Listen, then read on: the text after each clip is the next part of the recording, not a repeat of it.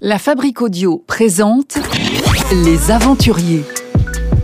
www.lafabriquaudio.com Vous souhaitez devenir sponsor de ce podcast? Contact à lafabriquaudio.com. Bonjour Philippe Mistral.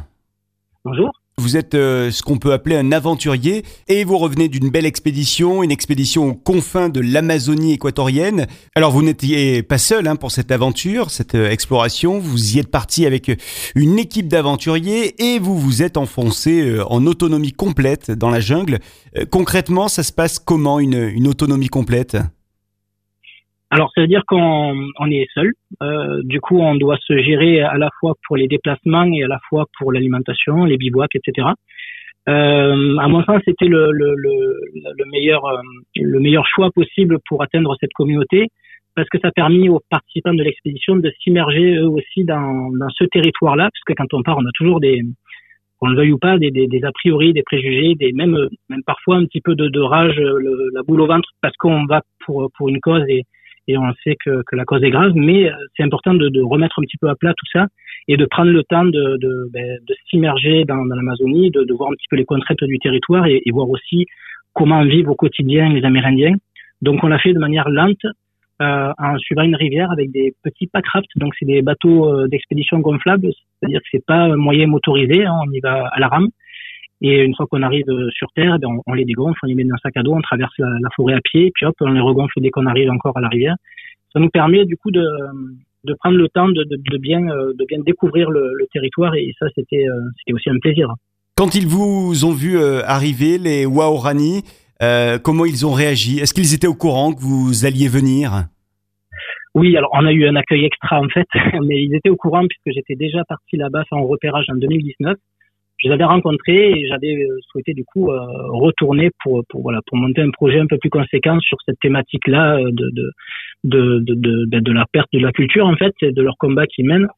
Et donc ben, ils étaient ravis de, nous revoir parce qu'entre entre la, période de Covid qui qui, qui vraiment empêchait de, de, de partir à l'étranger et puis le fait qu'aussi on peut très bien faire une promesse en l'air de dire ben, je reviens et puis c'est quand même le bout du monde donc c'est difficile de revenir. Là, ils étaient vraiment ravis de, de voir beaucoup de personnes revenir, puisque la, la dernière fois, j'étais, j'étais, en- on était juste trois. Là, on était, euh, on était plus d'une dizaine, et puis surtout des gens qui s'intéressent à eux, en fait. Et juste ça, c'était très, euh, très gratifiant pour eux et pour nous. Quel a été le moment le plus palpitant, ou voire même le, le plus émouvant de cette expédition? Ah, alors faire vite pour en lister plusieurs, parce qu'il y en a forcément plusieurs. Un moment euh, assez inquiétant, c'était euh, à l'approche des, euh, des stations pétrolières, puisque en fait, c'est quand même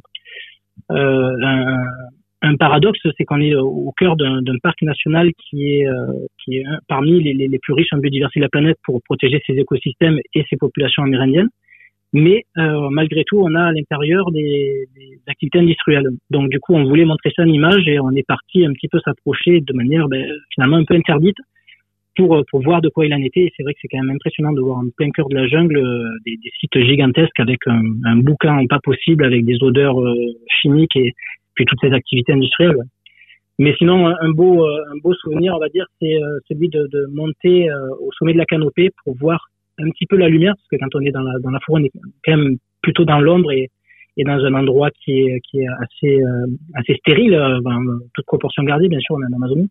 Mais quand on arrive à la canopée, là, on a, on a beaucoup plus de parfums, on a, on a, on a les singes qui sont à, à hauteur, à notre hauteur, on voit les oiseaux qui volent autour de nous, on a des lumières et puis des ambiances qui sont somptueuses, et ça, c'est un, un très beau souvenir qu'on a pu partager tous ensemble à la fin du séjour.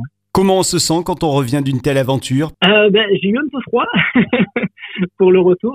Mais non, on est, euh, on reste un, peu, un petit peu sur notre fin. On, on a envie de, de continuer cette aventure-là. On l'a toujours en tête. euh, et puis le, le projet, c'est de faire justement un film pour pour continuer, euh, pour en tout cas pour avoir un outil de sensibilisation plus efficace. Et, euh, et du coup, ben voilà, on, on est euh, un petit peu entre deux, quoi. La, la, la tête là-bas et les pieds ici. Un film de cette expédition euh, qui sortira quand, a priori, si tout va bien?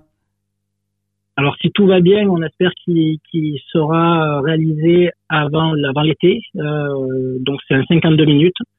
Et, euh, et donc ben, on est on est toujours en cours de, de, de négociation avec le producteur et, et, la- et le diffuseur. Donc on, on se languit que, que les choses s'accélèrent pour, euh, pour pouvoir euh, euh, concrétiser ce, ce projet jusqu'au bout. La prochaine expédition, Philippe Mistral, pour vous, vous savez déjà où, où elle va vous mener?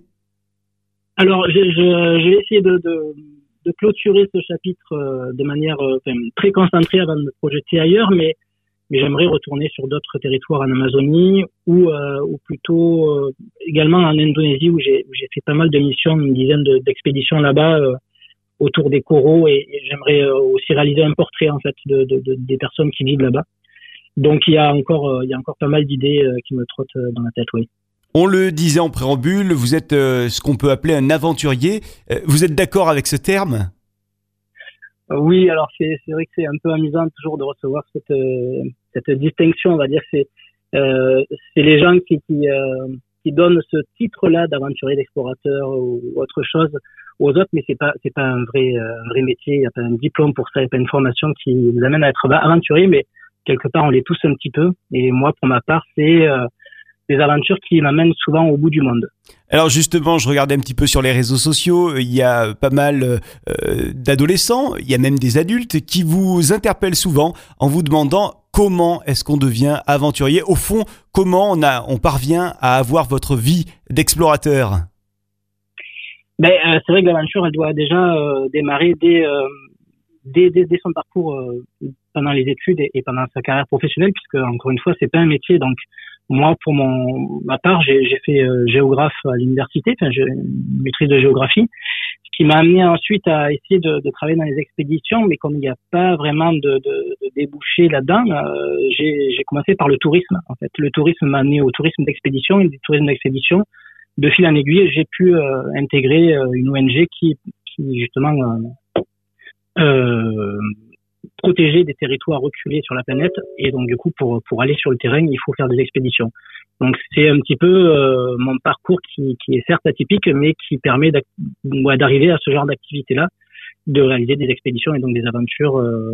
L'important, c'est au moins d'avoir une ligne de conduite. Moi, pour ma part, j'essaie d'avoir euh, une utilité à travers ces expéditions. Donc soit au niveau social, soit au niveau environnemental, mais certains choisissent euh, des exploits sportifs ou autres. Mais voilà, l'important c'est d'a- d'avoir euh, son style d'aventure en tout cas. Et à noter que aujourd'hui, vous proposez à des entreprises des, des ateliers de sensibilisation à l'écologie, donc elles peuvent vous contacter directement. Vous avez un site internet évidemment. Philippe Mistral, merci d'avoir été avec nous. Merci à vous, merci pour votre intérêt. Et on attend avec impatience votre film qui sortira bientôt sur cette euh, exploration en Amazonie. À bientôt. Merci. Les aventuriers. www.lafabriquaudio.com Vous souhaitez devenir sponsor de ce podcast? Contact à lafabriquaudio.com.